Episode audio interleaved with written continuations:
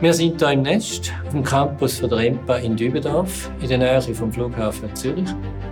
Das Nest ist ein experimentelles Gebäude, wo wir nach außen hin zeigen wie in der Zukunft Wohnen, Schaffen, Leben könnte gestaltet werden, neue Formen vom Zusammenleben erproben, zusammen mit der Industrie, mit industriellen Partnern, aber auch mit Partnern aus der Bevölkerung und aus der Politik, das nach außen zu tragen.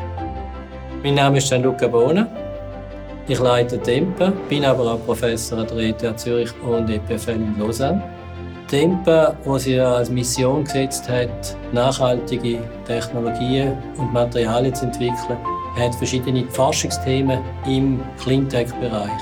Das fängt an mit photovoltaischen Solarzellen, wo wir das Licht von der Sonne direkt in elektrischen Strom wandeln, neue Batteriekonzepte zum Speichern von dem Strom entwickelt, aber auch neue Isolationsmaterialien für den Wohn- und Baubereich.